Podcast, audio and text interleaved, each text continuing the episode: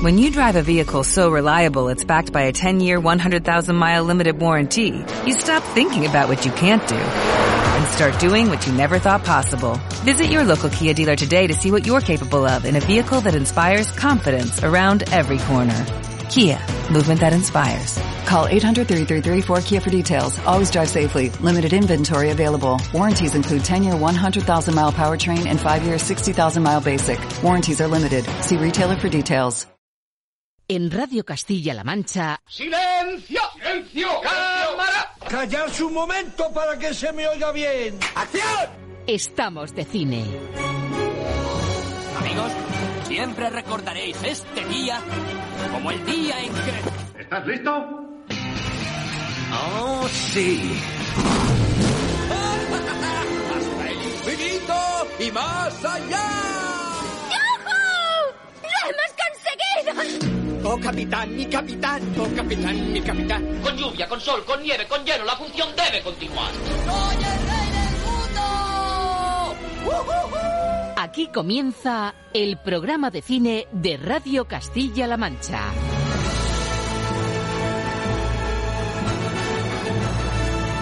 Presenta Roberto Lancha.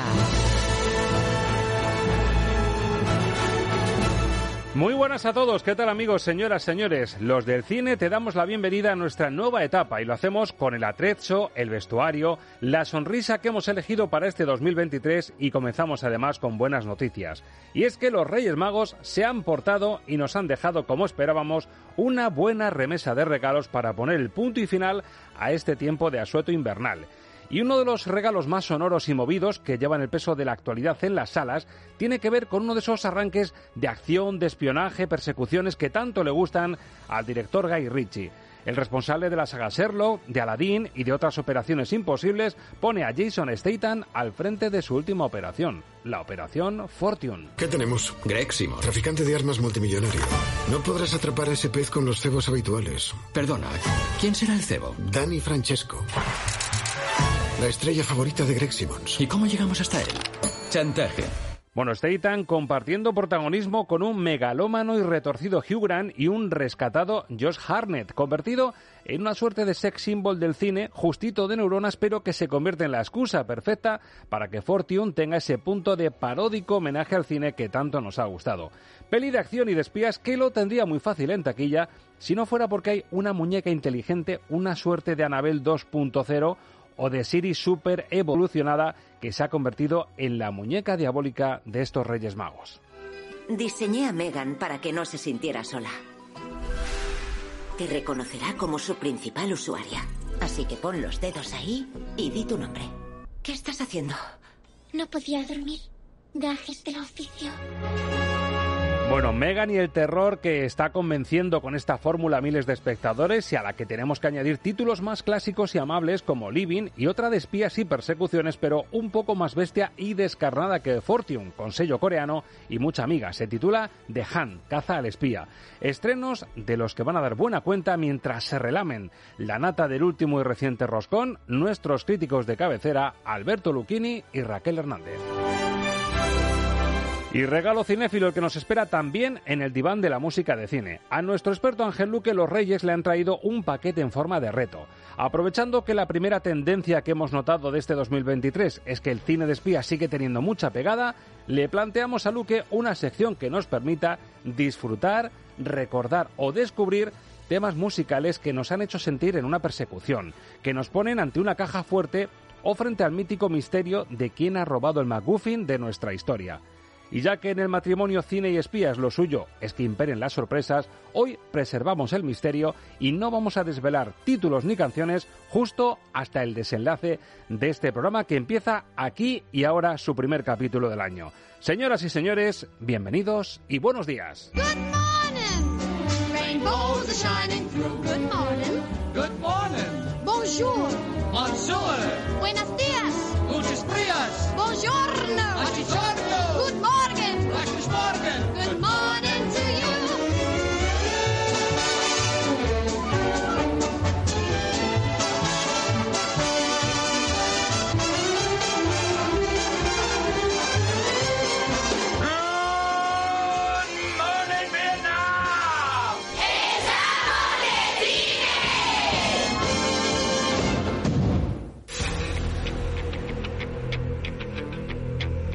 Los estrenos de la semana en el filtro Lucchini.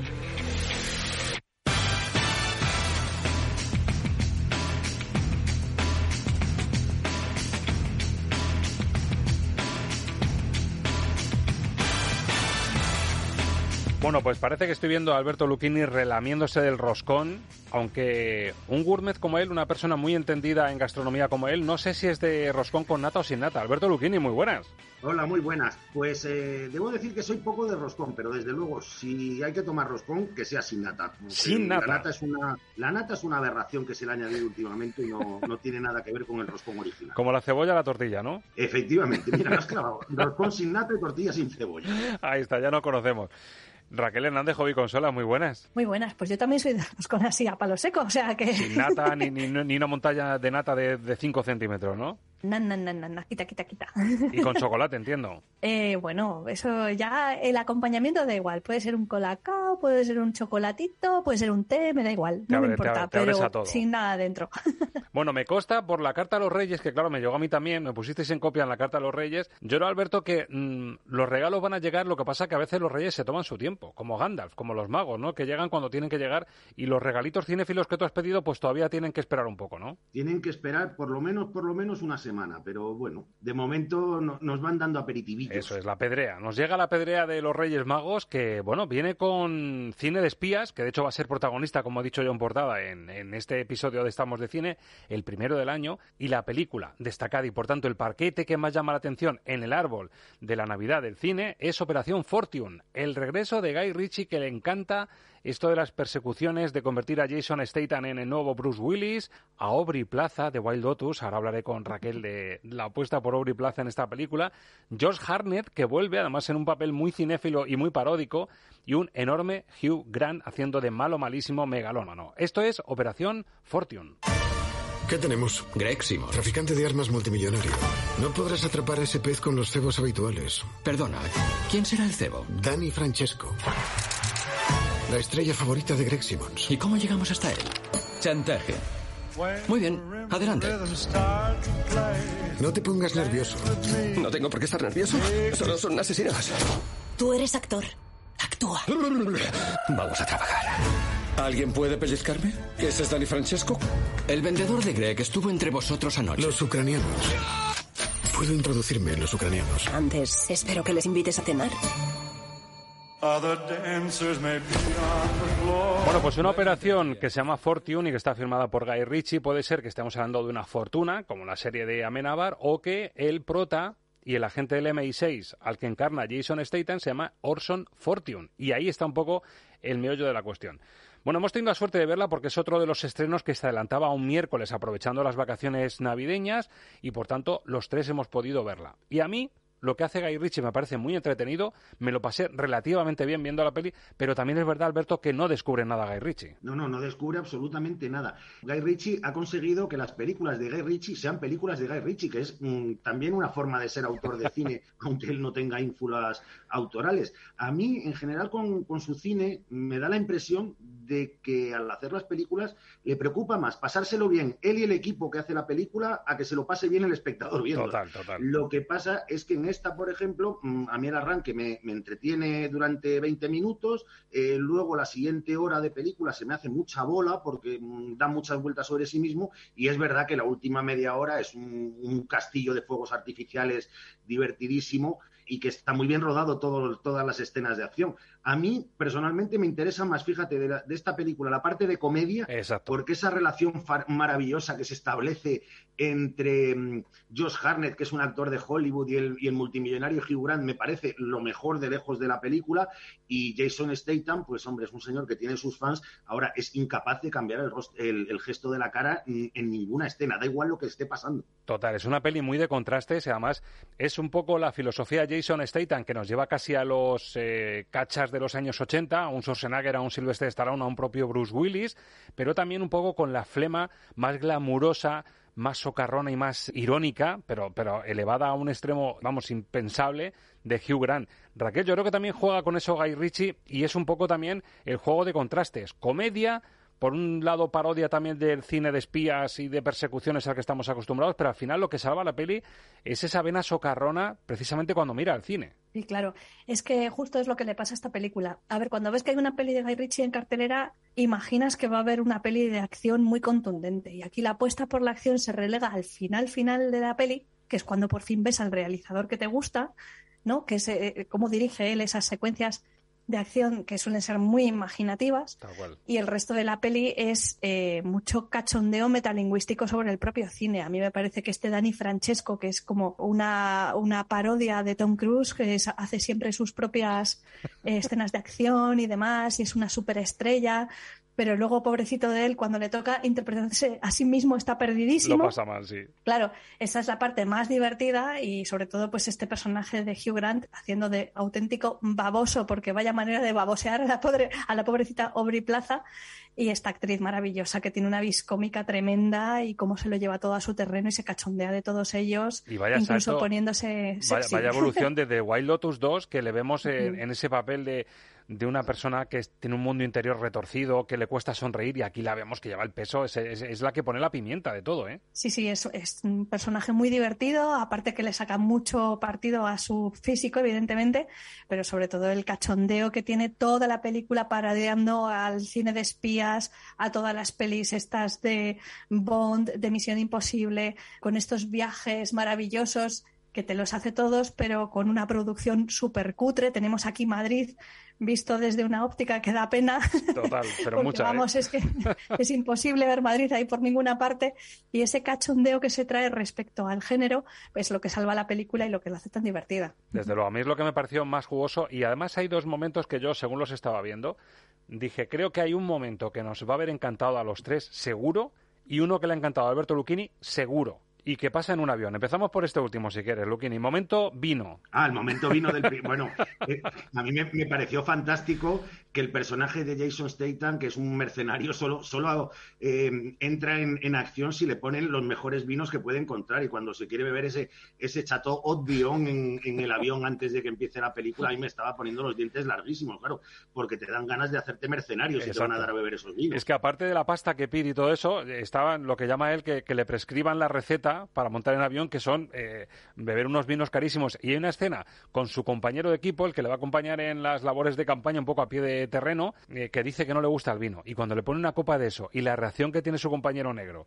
al probar la copa de vino, digo, esto a Luquini le tiene que haber eh, soltado la carcajada seguro. Sí, porque además, claro, cuando dice, ya, se ha aducido otro más, que se lo dice Cari Elwes, es, es fantástico ese momento. A mí me parece que es una película, o sea, es una escena que está hecha mm, por alguien como Richie que sabe de vino y que le gusta mucho el vino, además. Exacto, que le gusta y que le saca partido. Y la otra, en la que creo que coincidimos los tres, es que en un momento de tensión eh, propio de cine de espías, en el que vas con reloj, que tiene que salir todo milimétrico, que vas con el pasamontañas y que te quedes embelesado viendo dos hombres y un destino, me parece un guiño cinematográfico maravilloso. es bueno porque además recupera uno de los temazos de la película que, que, vamos que se expande durante buena parte de la secuencia además y es que es bueno es maravilloso escuchar esa canción y en ese contexto no en el que está deconstruyendo efectivamente el, cine de espías. Y que encima le pasa a Jason Statham Alberto que esto es como que humaniza al personaje no como diciendo mira este hombre sabe de vinos y de cine sí e, es incapaz de poner una expresión de placer con el vino o de sorpresa con la película pero bueno pues oye le gusta el cine y el vino está muy bien. Es una maravilla. Yo creo que lo mejor es lo que le salva a la película. Yo creo que está funcionando bien porque tiene tirón. Yo, creo que el cine de espías todavía tiene bastante ancho entre, entre el público. Lo que pasa que, claro, esto da para una sesión doble. Se lo decía yo antes a Raquel fuera de micro, Alberto. Da para una sesión doble de Glass Onion, Puñales por la espalda y Operación Fortune porque van muy en la línea. Lo único que a mí se me queda está un pelín por debajo al ser un poco más paródica, ¿no? A mí se me queda bastante por debajo, sobre todo por lo que, por lo que he dicho antes de la hora central que a mí se me hizo, me, estaba, estaba a punto de pegarme una cabezadita en,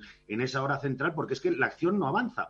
Entonces, cuando la acción no avanza y ni siquiera ahí está explotando la, la parte cómica, a mí todo, toda esa parte que se, que se desarrolla ahí en Turquía se me hizo un poquito, un poquito de bola y, y creo que está por debajo. Ahora, en, estilísticamente y, y conceptualmente, sí, son dos películas que tienen mucho en común y sería un programa doble, además un programa doble para echar la tarde de verdad, porque son dos horas cada una, o sea, que, echas una tarde entera. Pues fíjate, yo creo que para mejorar un pelín Glass Onion, yo creo que si cogemos al megalómano Hugh Grant y lo colocamos en Glass Onion, mejoraría, porque yo creo que como malo Hugh Grant aquí le da bastantes vueltas a Edward Norton en Glass Onion, ¿eh? Bueno, es que Hugh Grant en esta película mm, derrocha un carisma. Total. Como yo le recordaba mm, pocas veces en, en, su carrera. Es increíble ese personaje que es, es que se lleva la película mm, a su terreno como quiere, cuando quiere, donde quiere. Y en realidad todos queremos que, que Hugh Grant acabe saliendo airoso del, del asunto porque es el personaje con el que nos identificamos.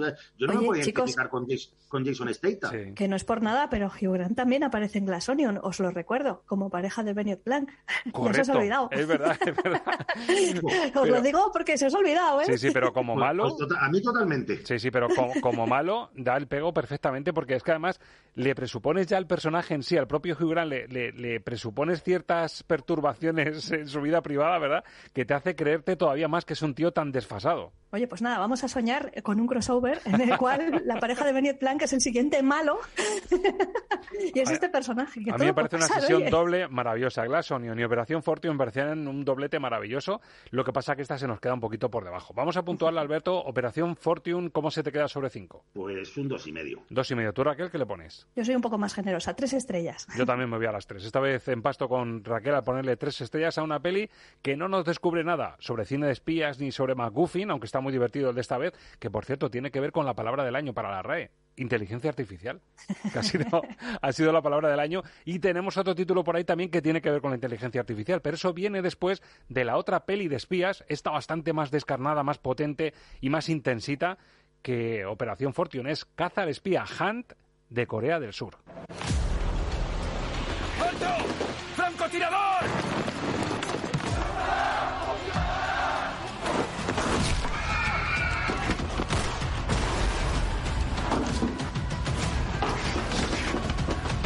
¿Cómo se te ha ocurrido matarlo? Tú has dejado que te cogiera.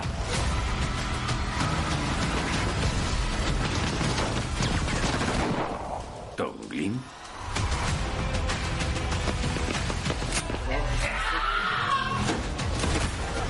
Supondré que eres Tom Glim y te incluiremos en la lista de sospechosos. Bueno, pues otra de espías, esta con el sello de Lin Jun Jae, que nos cuenta, nos coloca en la Corea del Sur de los años 80, eh, el asesinato del presidente Park por la agencia de inteligencia coreana, tras la cual el ejército vuelve a hacerse con el poder, y eso es lo que enciende un poco esta trama intensita. No le ha gustado mucho a Alberto Lucchini, le ha encantado a Raquel Hernández, que la va a puntuar mejor que a Operación Fortune. ¿Qué te ha gustado de esta peli? Esta sí que es coreana 100%. Aquí no hay ni sello japonés ni nada parecido. Los coreanos sí. al poder, Raquel. Sí, totalmente. Pues es una historia que parte de, una, de un evento real, pero luego pues, se desarrolla un poco como le da la gana. y la verdad es que es súper trepidante. Están pasando cosas constantemente. Creo que es una apuesta muy firme por un género que conoce muy bien el actor, que como bien sabéis era el protagonista del juego del calamar. Sí. Y con esta peli, por primera vez, pues se encarga también de la dirección, además de protagonizar la película también. Hace un Michael Landon, Y- ¿no? Exacto. Tiene ahí un, un mano a mano con otro intérprete coreano, Ye- Jung Woo Sung, a ver si soy capaz de decirlo bien. Y la verdad es que eh, están los dos fantásticos. La trama, ya te digo, no para de dar vueltas. No puedes despistarte ni un solo instante porque el, el orden establecido está subvirtiéndose una y otra vez sobre sí mismo, con lo cual tienes que estar 100% metido en la película. Es bastante larga también, por cierto. Y bueno, pues recupera toda la tradición de los thrillers de espías de la vieja escuela, pero con toda la impronta del mejor cine surcoreano que hemos visto últimamente, con mucha violencia, con ese escepticismo sobre el alma humana que tienen estas películas, además, que siempre como que hurgan un poco en la herida, ¿no? De, de, bueno, estas traiciones, estas venganzas, estas, estos juegos de espejos y la factura técnica es una pasada. Le voy a dar tres estrellas y media, pero Sí, vamos, rozando las cuatro. Me parece que, que es una apuesta muy firme por el género y vamos, yo la recomiendo un montón. De Sí. tres y medio para Raquel. Para ti, Luquini, ¿cuánto la pones? Que creo que va a ser menos. Pues le voy a poner un dos y medio. Sí.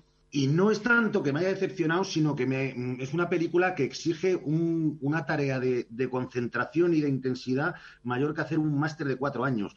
Porque si uno pestañea dos veces eh, se pierde del argumento. Está bien rodada, está bien hecha, todo es, el, sobre todo las escenas de acción son muy apreciables, pero a mí me parece que el guion es un caos maravilloso, cósmico, que, que si uno no está atento se pierde, pero es que si uno está atento, está atento también se puede llegar a perder. Y me parece que, que, no, había, que no había que enredar tanto la madre. O sea, que hay que verla como el protagonista de la naranja mecánica con esos aparatitos para no parpadear siquiera, ¿no? Sería una fórmula a lo mejor y, y, todavía no tengo claro que no te perdieras tampoco. ¿eh? bueno, pues Hunt es la otra apuesta precisamente también sobre cine y espías, que va a ser, como decimos, referencia en este capítulo de Estamos de Cine. Y hay otra película de terror que está plantando cara a la que se supone que iba a ser eh, la estrella de, este final de Navidades, que es Operación Fortune, pero esta es de terror. Y yo hablando el otro día, fíjase, fijaos, eh, frase de cuñado, eh, además muy atinada. en mitad de un chocolate precisamente y de roscón de reyes salía el tema de Megan, esta película que viene apadrinada por uno de los grandes creadores del cine de terror actual, y que viene a mezclar un poco, decía él, claro, que esto es como Anabel, pero si se convierte en Siri, como si la muñeca Anabel se convirtiera en el Siri, en ese asistente que tenemos en los Apple y en los iPhone, y se hiciese tan lista que se convierte en una muñeca diabólica. Y yo creo que la comparación está muy buena, pero nos lo tienen que aclarar nuestros críticos después de escuchar el tráiler de Megan. Diseñé a Megan para que no se sintiera sola. Te reconocerá como su principal usuaria. Así que pon los dedos ahí y di tu nombre. ¡Qué guay! Es una alucina, ¿verdad? Megan, tu objetivo es proteger a Katie del dolor tanto físico como emocional. Un, dos, tres, cuatro, dos vulgares peleando. No dejaré que te hagan daño. La quiero. Megan no es una persona, Katie. No puedes decir eso.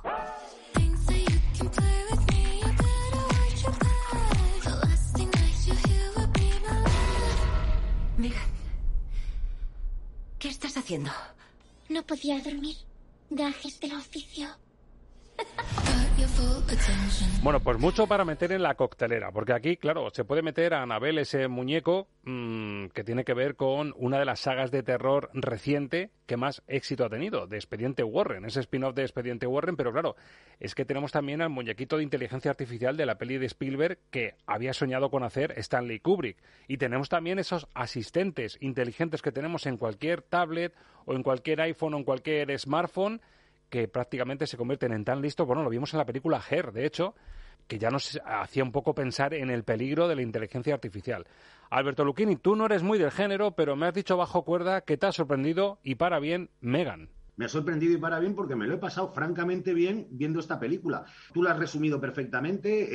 la, muñeca protagonista es una mezcla de Chucky, de Annabelle y de, y de Siri. A mí no me parece que sea tanto una película de terror como una película más de, suspense. Tampoco es una película que, que, sea gore, porque los asesinatos que comete la muñeca son unos asesinatos bastante limpios. De hecho, mm, te diré que ni hay muchos asesinatos y además a casi todas las personas que mata es que se lo merecen, con lo cual tampoco me parece una, una Megan tan, tan cruel y tan salvaje. Y me parece una película muy, muy entretenida, con una relación fantástica entre la niña y esa muñeca. Es de lo mejorcito que ha producido Blumhouse y de verdad que yo que no soy muy del género, pues me lo he pasado muy bien con, con esta película y, y, creo que es una hora y media entretenidísima. O sea, que te vas al 3 para Megan. Me voy al 3. Qué maravilla, una película de terror, bueno, de suspense, como dice Alberto Luquín, está muy bien el matiz, que no es terror puro y duro. Raquel, yo que sé que eres más de cine de terror y de gore, ¿has echado un poquito más en falta que Megan fuese más sangrienta? Falta hemoglobina aquí por todas partes. Os lo tengo que decir, sí, sí, sí. Yo pensaba que iba a ser una peli muchísimo más sangrienta y luego además es que la mayoría de los asesinatos que comete están prácticamente fuera de cámara. O sea que ves el resultado, pero eh, digamos que la cámara eh, sí, evita, evita mostrarte de frente eh, el altercado. Entonces, pues bueno, eh, sí que tengo que decir que a mí sí que me parece que tiene elementos de terror muy claros, como es el caso del propio diseño de la muñeca, ¿no? Que intenta que lo asemejes a una niña en todo momento por la altura que tiene la muñeca, por el aspecto, por cómo se mueve. De hecho, hay dos actrices que son las que mueven el cuerpo de la muñeca, son dos niñas. Y lo que haces todo el rato es situarte en el valle inquietante, en esa frontera en la que verdaderamente piensas que estás viendo una niña, pero de repente te das cuenta de que es un androide humano que quiere parecer humano. Entonces, con esos ojos tan grandes, con esa melena, ese aspecto angelical, y luego de repente se empieza a mover de una forma que no te esperas, como corriendo como un perro, o de repente echándose hacia atrás y moviéndose como un insecto y que te genera mucha, mucha inquietud. No es, es, verdad que no es tanto de terror como para que no vayas a dormir, pero sí que es verdad que, que tiene momentos muy inquietantes. Y luego toda la socarronería que nos viene tan al pelo de las navidades que estamos eh, diciendo adiós ahora a las navidades, pero todo este consumismo desaforado en torno a la industria de los juegos, como la, la, industria lo que intenta sobre todo es que, que, los chicos al final estén enganchados a algo y como los padres a veces utilizan la tecnología para deshacerse de los niños directamente Total. y escurrir el bulto de tener que formarles. Qué claro, bueno. lo fácil es darle una máquina y que se encargue. Y cuanto más entretenida, mejor y más completita, ¿no? Que haga los deberes, que les proteja todo, todo en uno. Exacto. Entonces, al final, a mí lo que más me gusta de la película es que en algunos aspectos me ha recordado a Black Mirror, para que te hagas una idea. Es como un episodio largo de Black Total, Mirror total. centrado en la inteligencia artificial y es, es interesante el concepto. Y lo bueno, a lo mejor, el lado positivo en cuanto a asistencia a salas, Raquel, es precisamente que al no ser demasiado gore, igual el público infantil puedes bajar un poquito el listón, 12 años, 13, y a lo mejor ese público también, al no ser tan tan terrorífica, pues se va a nutrir de ese público también que dice, oye, pues es, es de miedo, pero no es para tanto, ¿no? Sí, a ver cómo, a ver cómo la recepcionan, porque sí que es verdad que, por ejemplo, Chucky, yo cuando era pequeña me daba un miedo que te cagas, o sea, me daba pavor, pero es que las cosas que han visto ahora los chavales cuando van al cine no tienen nada que ver con lo que yo había visto cuando iba al cine.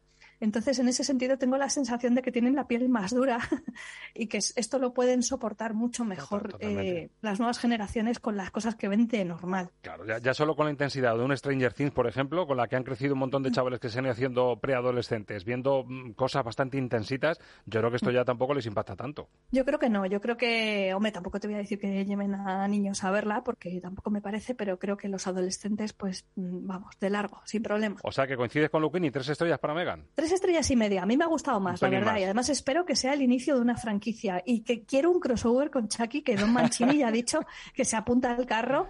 Y vamos, que yo creo que de aquí sale más y puede salir más y mejor. Vamos, que incluso. truculente y con más sangre te, te hubiese sido a las cuatro. Sí, sí, y Ahí con está. más mala leche todavía. Mira que tiene mala leche la peli, ¿eh? Porque Pues te- te tiene hacía su humor más. negro y tal, pero con un poquito más todavía mejor.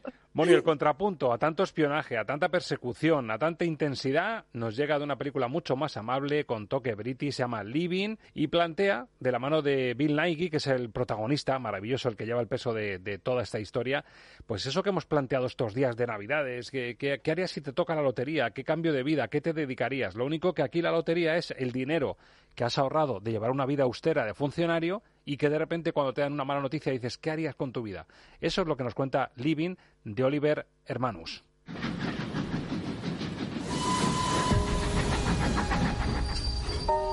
Desde que era pequeño, lo que quería era ser funcionario. Supongo que se me olvidó vivir un día detrás de otro. Buenos días, señor. Buenos días, señor Williams. Sin ser feliz ni infeliz. No es de extrañar que no me diera cuenta. Señor Williams, ya puede pasar. Tengo los resultados. Esto nunca es fácil. Entiendo. Bueno, pues el contrapunto, el sorbete, para que todo esto sea más digestivo. Alberto Lucchini, Living, otro toque un poquito más clásico, más buen rollista y una feel good movie de catálogo, ¿no? Bueno, una feel good movie a ratos. A, a, mí lo que me parece es, no sé cómo se dirá en inglés, pero lo que me parece es una insensatez del tamaño de, de una catedral. Madre mía, ¿por qué? No porque la película esté mal, digo insensatez en lo que ha hecho Oliver Hermanus Sí. de atreverse a hacer un remake de una de las tres mejores películas de Kurosawa, que era Vivir. Es una película que el guion lo firma Kazuo Ishiguro, que es eh, el escritor japonés que ganó el premio Nobel, y en los últimos títulos de crédito pone que está inspirada en la película Ikiro, Ikiru de Akira Kurosawa. Es verdad, en el Y- guion viene y- firmado en la ficha técnica, efectivamente, viene, viene también Sí. el- la marca de agua de Akira Kurosawa. Sí, viene la marca de agua, pero es que además es, es un remake eh, clamoroso del, del vivir de Akira Kurosawa, porque cuenta exactamente la misma historia en la misma década, lo único que trasladándola de Japón a, a Londres. Pero es, es un remake eh, de manual, vamos. Por eso decía lo de la insensatez, Sí. porque hay que atreverse. Luego le ha salido bien. Y tiene mucho mérito que le haya salido muy bien, sobre todo porque, porque Bill Nighy hace el, el papelón de, de su carrera. Es uno de los grandes favoritos para, no solo para el Globo de Oro al mejor actor de drama, sino incluso está sonando ya su nombre como, como gran favorito para, para el Oscar. Y la película, pues bueno, el- a ver, tiene el punto de film movie, de feel good movie, porque este hombre que ha consagrado su vida a trabajar en, como funcionario y que no ha nunca aprendido a vivir, pues de repente le diagnostican una enfermedad terminal y los últimos sus últimas semanas los dedica a, vivir ese tiempo que no ha vivido. Entonces ahí sí vemos ese punto feel good movie. Lo que pasa es que también es verdad que detrás hay un, un pozo de, de amargura de que, de que él se da cuenta de todo lo que se ha perdido y que nunca va, a poder recuperar. No la podemos comparar con el original de Kurosawa porque es una obra maestra de la historia del cine, pero sin compararla con el original de, Kurosawa, lo que nos encontramos es una película mm, no solo digna, sino de notable. No creo que Kurosawa, si viera este, este remake, se, hubiera llevado las manos a la cabeza. Es, es un, además, hay respeto, se nota que, hay respeto hacia el original, incluso hay alguna escena que está calcada, como la del el protagonista sentado en un columpio mm, meditando sobre el futuro inexistente y el, y el pasado perdido, y, se nota que, que la película pretende de ser un homenaje a, Kurosawa, entre otras cosas. Bueno, pues me alegro mucho. No la tenía yo en agenda como una de las que tengo que ver, pero ya con lo que me has dicho de Vinland y, la dimensión que puede tener su papel en esta película, yo creo que es una de las pelis que hay que intentar ver en salas mientras dure. Así que hay que aprovechar. ¿Y le pones, Alberto, sobre cinco? Pues mira, podría haber sido un 4, pero como es un remake la voy a dejar en un tres y medio. Tres y medio. Bueno, y hay una perlita por aquí que no va a ser fácil encontrar en las salas comerciales, pero sí en circuito de versión original, una francesa que se llama El despertar de María, que te ha encantado, Alberto, y dime por qué, por favor, para los que tengan opción de acercarse a un cine de versión original. Pues mira, me ha encantado, es una película codirigida por dos mujeres eh, y es, eh, esta sí que es una feel good movie de manual, es la historia de una, de una mujer que mm, viene entrada en la cincuentena, que de repente empieza a trabajar en, la Academia de Bellas Artes de París, conoce a un conserje eh, muy excéntrico y, entre los dos surge una, una relación súper especial. Y además ella empieza a trabajar como modelo de desnudo para los estudiantes, con lo cual se empieza a quitar años de encima, decide que su vida es una porquería y, que, y, empieza a vivir otra vez de nuevo. Y bueno, pues es una película, una comedia que reivindica que las segundas oportunidades, que reivindica la vida en, que, las personas en, la edad, en edades ya madura tienen derecho a, a, volver a empezar y en la cual Karim Biar, que es una actriz que no es especialmente guapa, está mm, encantadora, absolutamente encantadora y más guapa que, lo, de lo que ha aparecido nunca en ninguna película y, nos transmite y contagia alegría de vivir. Bueno, pues una, una feel good movie muy francesa que, que uno sale de verla con una sonrisa de oreja oreja. ¿Y es la que te hace tocar las cuatro estrellas en este capítulo? Es la que me va a hacer tocar las cuatro estrellas esta semana, sí. Ahí está, el despertar de María. Ya nos conocemos muy bien. Alberto Luquini, gracias por este repasito. Por cierto, dejo el árbol puesto, ¿no? Eh, esto es una carrera de fondo, así que lo dejamos puesto por si llegan los regalos que te apetecen más. Pues mira, te voy a, te voy a hacer una confesión. Creo que la semana que viene llega una película que mucho tiene que, cambiar las cosas para que no esté a final de año en, la lista de las 10 mejores. ¡Wow! ¿Qué se titula? Que se titula eh, Araña Sagrada. Araña Sagrada. Raquel Hernández, ¿tú también la tienes vista o no? Holy Spider todavía no, no la tengo vista, pero la tengo en el radar. Bueno, ya con lo que ha dicho Luquini te cuento, ¿verdad? Ya estamos salivando todos. Sí, sí, sí, tiene, viene con muy buenas críticas y también vienen otras cositas interesantes de las que iremos hablando. Viene también Emily, que a mí me gustó mucho, la pude ver en Sitges, y viene también el fabricador de, perdón, el falsificador de pasaportes, que también tiene muy buena pinta. a ver, a ver qué tal. bueno, pues me encantará abrir esos regalos también con vosotros la semana que viene, Alberto. Buen fin de semana y gracias por esta reentré después de Reyes. Buen fin de semana. Raquel, te espero mañana, que tengo, mira, estoy viendo desde aquí, desde la sala de Estamos de Cine, estoy viendo la sala de Estamos de Cine edición series con el árbol y está llenito de regalos. Los abrimos mañana, ¿te parece? Claro que sí. Hasta mañana, compañera. Hasta luego. ¿Cuántas veces oyes hablar de series a diario? Las series están de moda. Pero, ¿cuál veo? ¿En qué plataforma? ¿Cuál me perdí y puedo rescatar? Ahora saldrás de duda en Estamos de series. Roberto Lancha y el equipo de cine te cuentan todo lo que necesitas saber sobre el mundo de las series. Una completa guía cada domingo de 10 a 11 de la mañana y siempre que quieras en nuestro podcast en cmmedia.es. Radio Castilla-La Mancha, la radio que te escucha.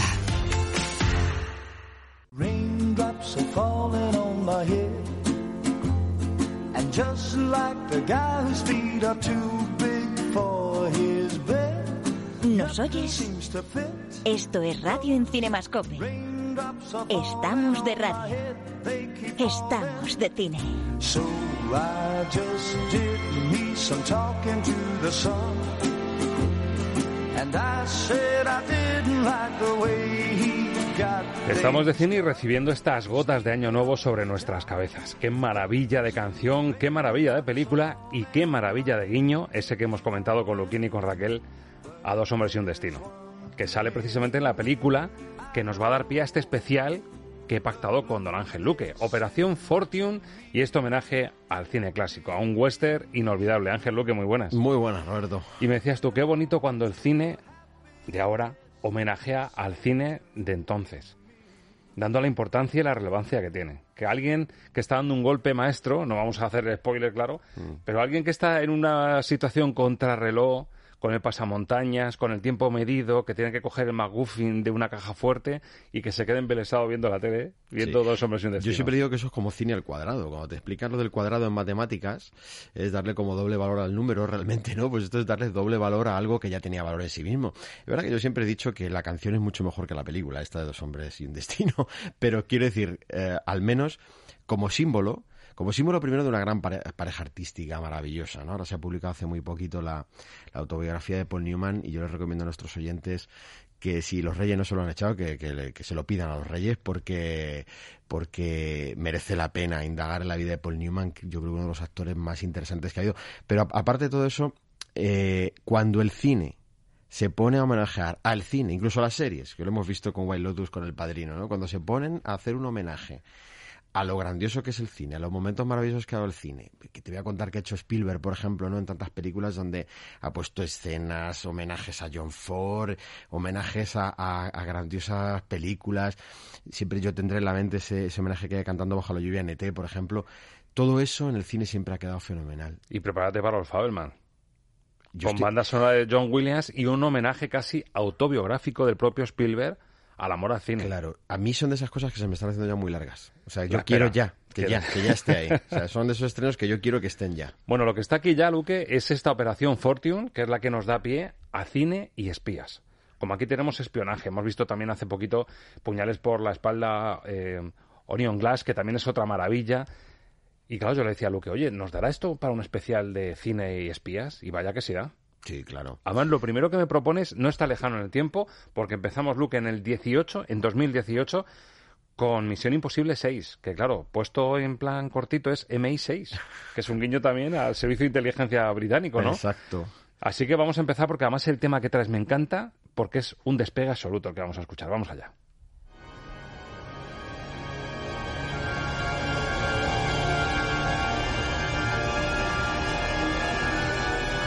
Lo que ves es lo que oyes. Música para soñar cine con Ángel Luque.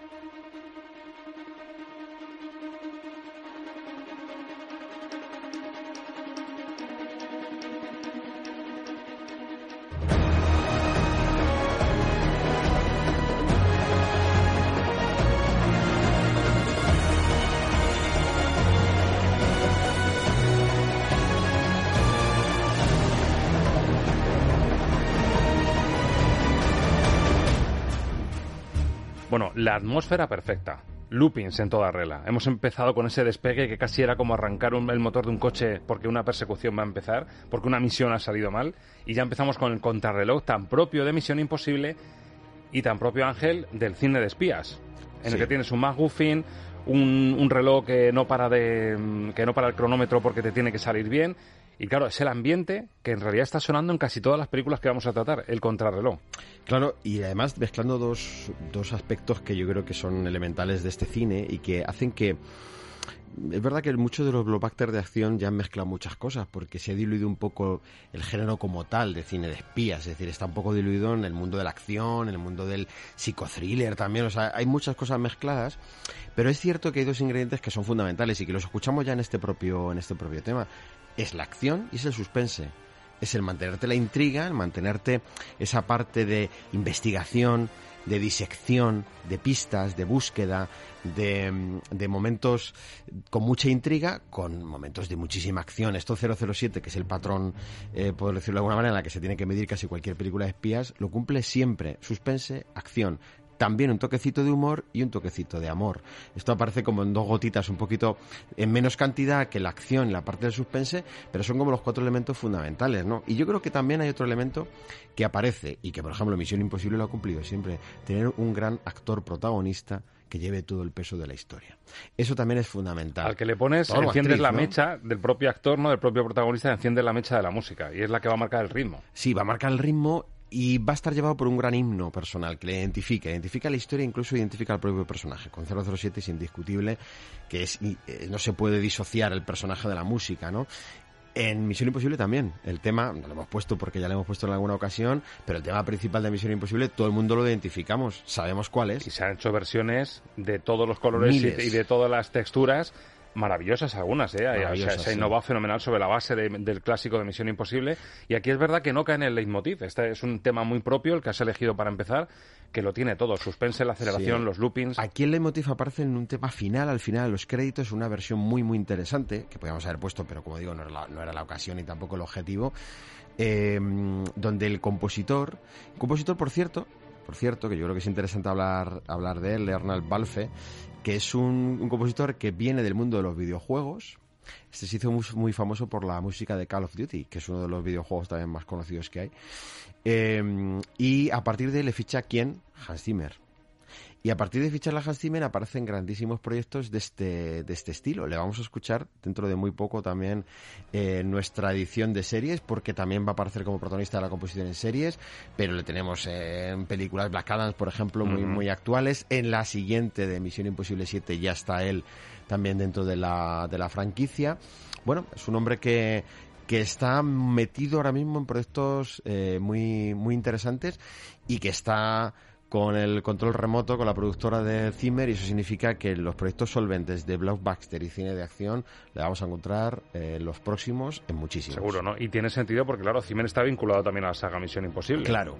Y dijo, bueno, bueno, yo aquí ya la sexta no tal, pero os voy a traer a un, a un fichaje de los videojuegos. Realmente Zimmer ha hecho una cosa interesantísima, que sería cuestión de analizarla en otro momento, pero ha hecho una cosa interesantísima, es, yo no puedo abarcar todo, todo el trabajo que me, me piden, voy a coger un grupo de compositores tengo cantera y hago un sello dejándoles identidad propia, pues un Ramin Javadi tiene su identidad propia también, los, los Gregson Williams tienen su identidad propia, pero hago un sello, una marca de agua de que el que quiera contratar un sonido Zimmer con mi productora lo va a tener más o menos garantizado, claro, abarcan la infinidad de proyectos que están haciendo ahora mismo de esta línea de estilo de cine, acción, aventura, suspense, espías, blockbusters, taquilleros, los está abarcando todos él. Qué grande es el Zimmer.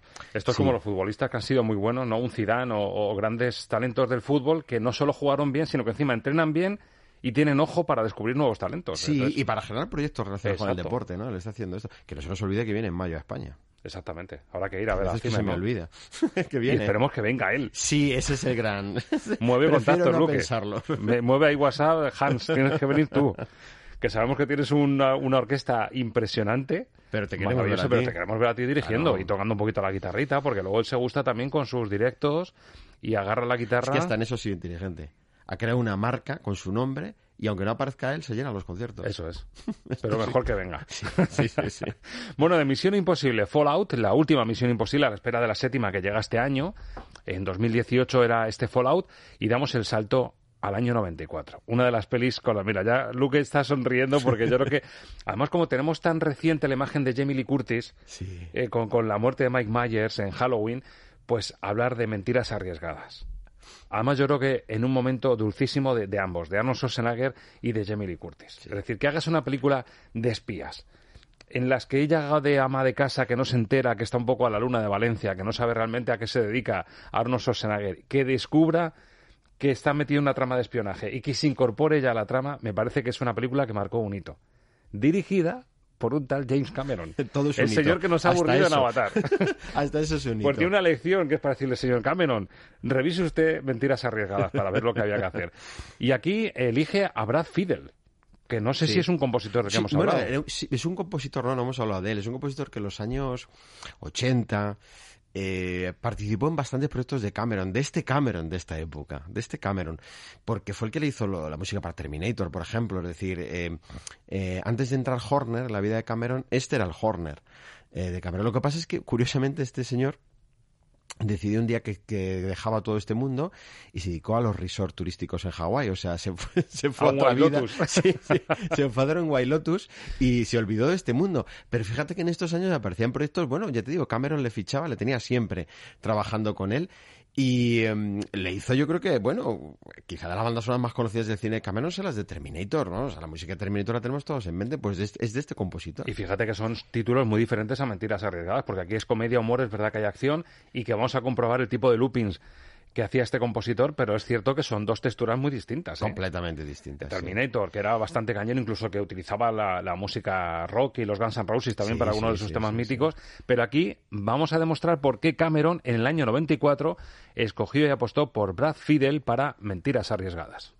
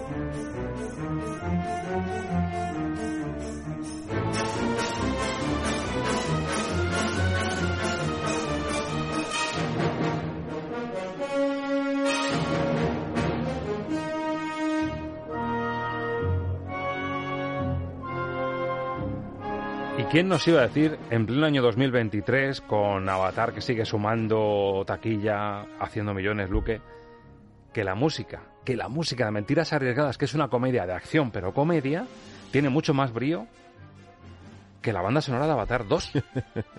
¿Pero qué ha pasado Bueno, es que esta película tiene mucho más brío que Avatar. Tiene mucho 2. más brío y claro, Sí. y la música es que es es de enciclopedia, música de aventuras. O sea, tú Sí, defines sí, lo que es mentiras arriesgadas y la música es esta. Perfecta, claro, exactamente. Clavadita. Yo es que tengo que decirte que tengo una debilidad especial por esta película. Así cuando los nuestros oyentes se hagan una entrevista de esa de ¿cuál es tu película favorita? Bueno, pues ya saben que una de mis debilidades es Mentiras, Mentiras arriesgadas. arriesgadas. Que no es el tipo de cine que, que se acerca más a lo que yo soy como espectador de cine, pero reconozco que esta película a mí me entusiasma siempre que la veo. Yo no sé las veces que la habré visto, pero me divierto, me lo paso bomba. Me parece, no sé, Cameron estaba aducido cuando hizo esta película porque no es para nada el estilo de James Cameron. Ese toque de comedia eh, que está tan bien hecho, está tan bien guionizado, está tan divertida la película, te entretiene tanto, tanto, tanto. O sea, eh, creo que es completa en todos los sentidos y es muy simbólica de algo que ya se intentaba hacer en el cine de espías, es darle este giro un poco una vuelta más de tuerca a lo que 007 sí intentaba hacer en muchos momentos, que darle ese toque un poquito cómico, al menos sarcástico, ¿no? 007 es- Muy 007 socarrón a lo mejor, ¿no? Muy, más socarrón. muy, ironía- muy irónico. Eh, aquí es irónico, pero con esa vuelta de el gag. Es decir, también tiene momentos en los que la situación se desmadra. Esto es más cine ¿no? americano, puro y duro.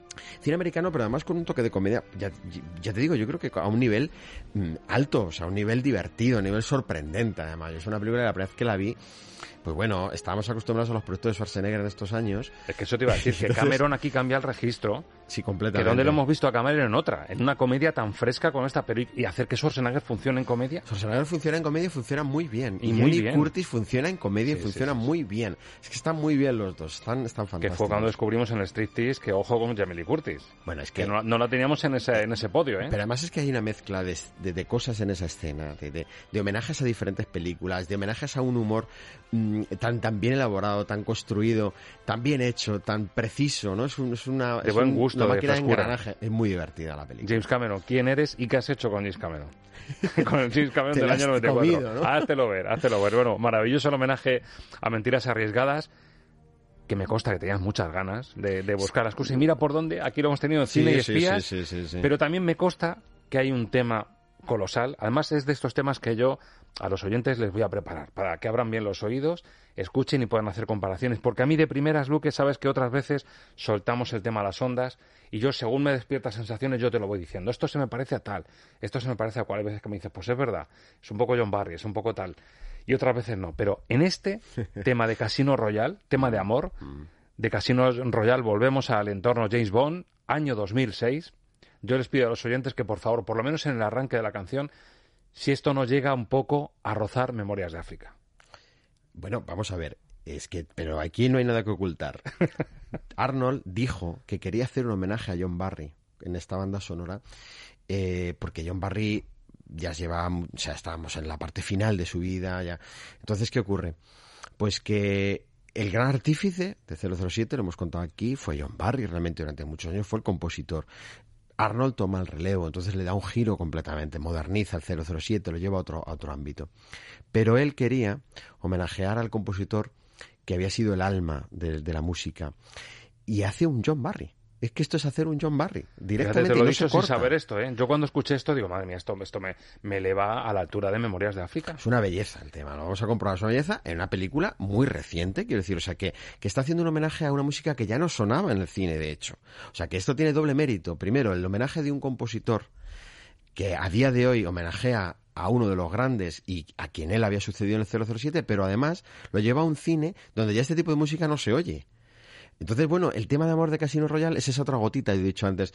Tenemos el suspense, tenemos la acción y luego tenemos las gotitas de humor y de amor. Hemos hecho la de humor con Mentiras y Regada y toca la de amor. Y yo creo que uno de los grandes temas para cine de espías que se ha hecho, con este sentimiento, esta motividad además del compositor que homenajea a su compañero, es este tema, que es una joya, ¿no? Exacto, y sin necesidad de retomar el tema clásico de James Bond. Es No, decir, nos vamos a tema amor y esto va a sonar. Háganme el favor, ahora bien los oídos y a ver si comparten con nosotros que esto llega a la grandeza de Memorias de África.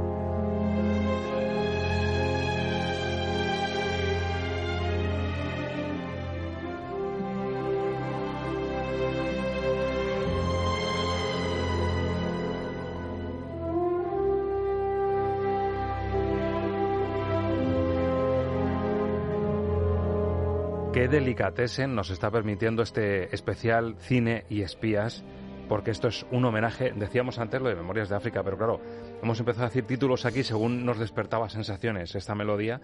Es que es un homenaje integral a John Barry. Yo, yo he escuchado también tramos que parecen Bailando con Lobos, que es otra joya absoluta. Tú decías otros cuantos títulos. Libre, Somewhere in Time, yo, pensaba, Luque, digo, si hablamos de cómo se usa el viento, posiblemente John Williams sea el maestro de hacer del viento la música de aventuras y de volar, ¿no? Y de, y de fantasear. Pero la elegancia del viento que conseguía John Barry, Muy pocos compositores. eso es algo, algo mm, único y repetible. único. Y la carga emotiva que él le daba. O sea, la emotividad de Barry es es eh, la pura melancolía, la pura nostalgia hecha, notas musicales. Eso, eso lo conseguía solo Barry, ¿no? Porque los grandes temas de amor, o sea, no sé, por ejemplo, Lista de Schindler, que, que cumple ahora en este 23 está aniversario esa película, pues Lista de Schindler es un canto al dolor, es un canto al sufrimiento, es un canto a al desgarro, ¿no?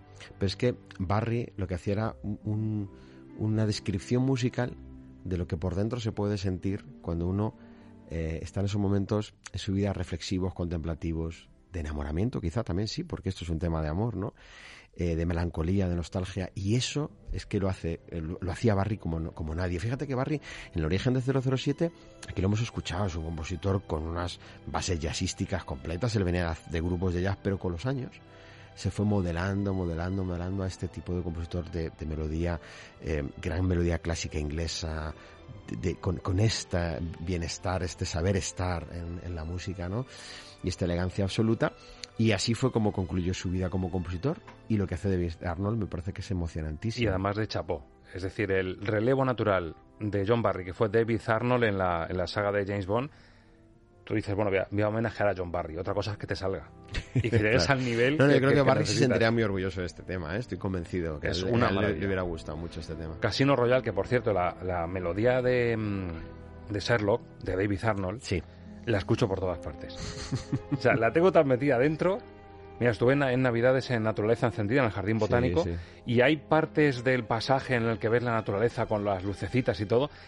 Y la música que tienen de fondo es que había, había tramos que digo, pero si esto es el Sherlock de... Bueno, David Arnold, de David Arnold. yo creo que en estos últimos tiempos ha sonado varias veces en nuestro programa, yo creo que de manera justa, porque creo que es un compositor que merece más reconocimiento del que ha tenido. Es un gran compositor del que se ha hablado muy poco y sin embargo ha dejado cosas muy, muy es buenas. mucho más que el suplente de John Barry, ¿verdad? Por cierto, Casino Royale me parece un- también uno de los mejores 007. Sí, es una, es una barbaridad de película del año 2006 que nos lleva a escalar ahora a un género muy parecido. Espías, también con mucha clase y que ha remozado de alguna Fíjate si era difícil. Hemos dicho antes que Mentiras Arriesgadas en el 94, Luque intentaba agitar un poquito la coctelera del cine de espionaje porque James Bond, de siempre, desde hace tantos años, había puesto el listón tan alto de la sofisticación, de las persecuciones y de las tramas sesudas que había que hacer un cambio muy grande. Y es lo que hizo Kissman en el año 2017 aquí con el Círculo Dorado, que nos va a permitir hablar de la aportación también poderosa, potente, de Henry Jackman y de Matthew Margeson.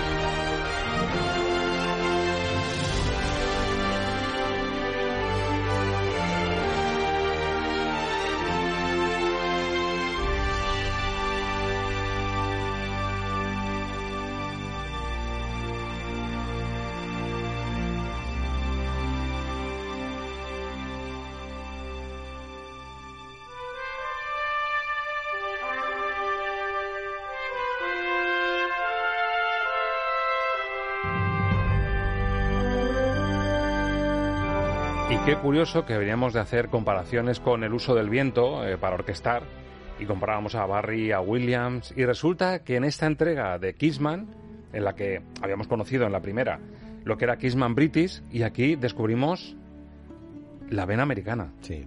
Y vemos perfectamente cómo aquí el viento de Henry Jackman hace que se aprecie esa fusión de lo británico con, con lo americano, con el oeste puro y duro, Luque. Y además date cuenta que este compositor, Jackman, ha participado en proyectos muy americanos, todos ellos, pues no sé, desde un Jumanji eh, a Capitán América. Sí, Capitán América no es un proyecto americano. Lo más. eh, ha aparecido en proyectos muy, muy americanos. Es muy funcional, es un compositor muy funcional que trabaja bien, que, como vemos, aporta, aporta virtuosismo y brillo eh, a lo que hace, que al final yo creo que son las cosas que se le va a pedir en cierta medida. Lo que pasa es que, fíjate, este tema te acerca más a un cine de acción que a un cine de espías.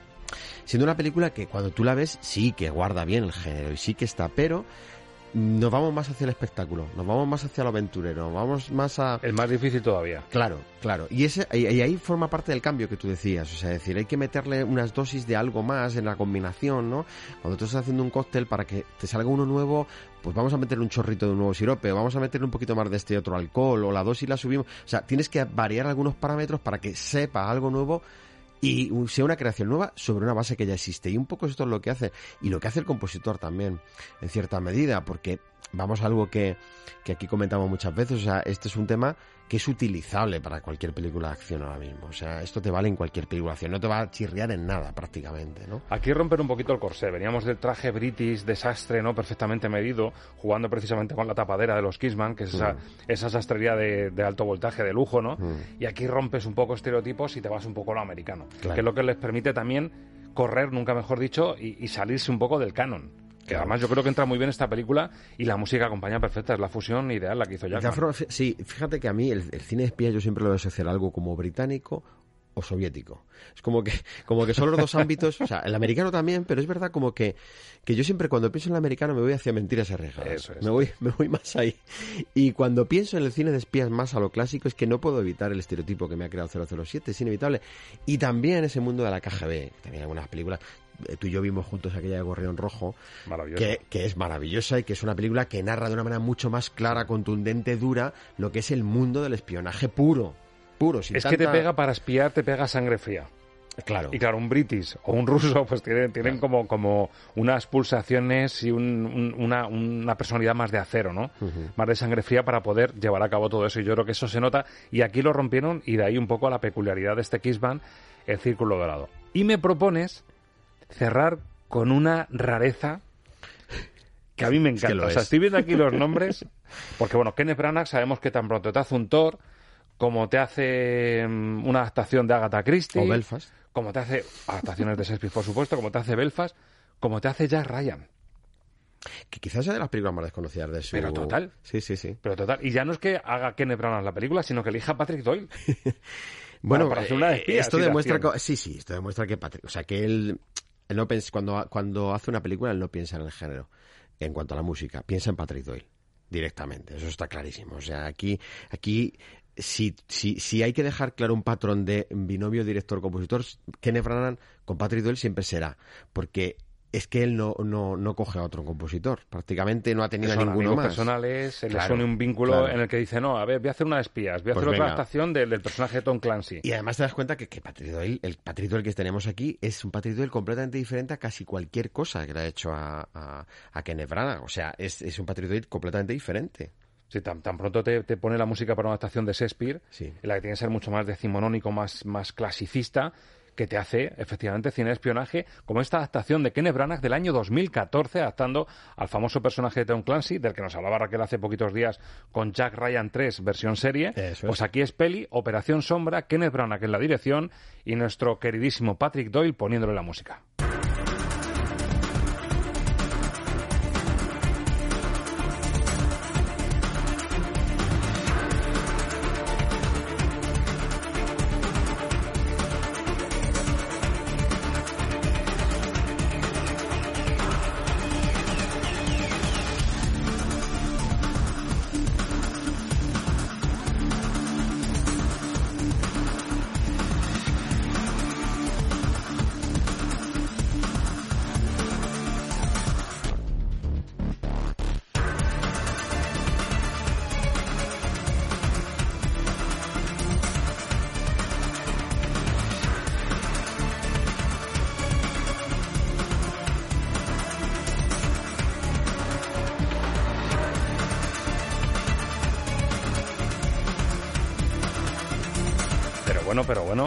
Este Patrick Doyle que se tomó para, para hacer esto, fíjate que, que, que, que base de ritmos, que caja de ritmos. Eh, total. Además, esta, esta, o sea, hemos escuchado yo creo un abanico de temas variadísimo, ¿no? En el fondo. Pero para mí esta es de las que más suena a película de espías. Eso es. La, primera, primera Misión Imposible que hemos puesto también, parecía... Eh, es música de contrarreloj. Y el tiempo empieza ya. Tienes que desactivar esa bomba, tienes que descubrir ese disco duro. El tiempo empieza este ya. candado. esto suena a eso. Y esto para los que critican a Kenneth Branagh, de que es un compositor que se instaló mucho lo que... Perdona, a Patrick Doyle, que, se instaló mucho lo que Kenneth Branagh le iba, le iba eh, proponiendo de una forma como muy clasicista. Y efectivamente, es que el sonido de, de pues que de un Hamlet o mucho ruido pocas nueces, y eso que mucho ruido pocas nueces me parece que son las bandas sonoras más innovadoras que se han hecho eh, en música cinematográfica, eh, temas musicales, en fin, yo creo que es, una de las bandas más maravillosas que existe, ¿no? pero es verdad que se le, se le criticaba un poco esto. Y cuando tú le ves en lo que está haciendo ahora con Poirot, te encuentras ese Patrick Doyle de nuevo, pues una línea más clásica de composición de siempre, muy acoplada bien a un cine que está bien narrado, que está...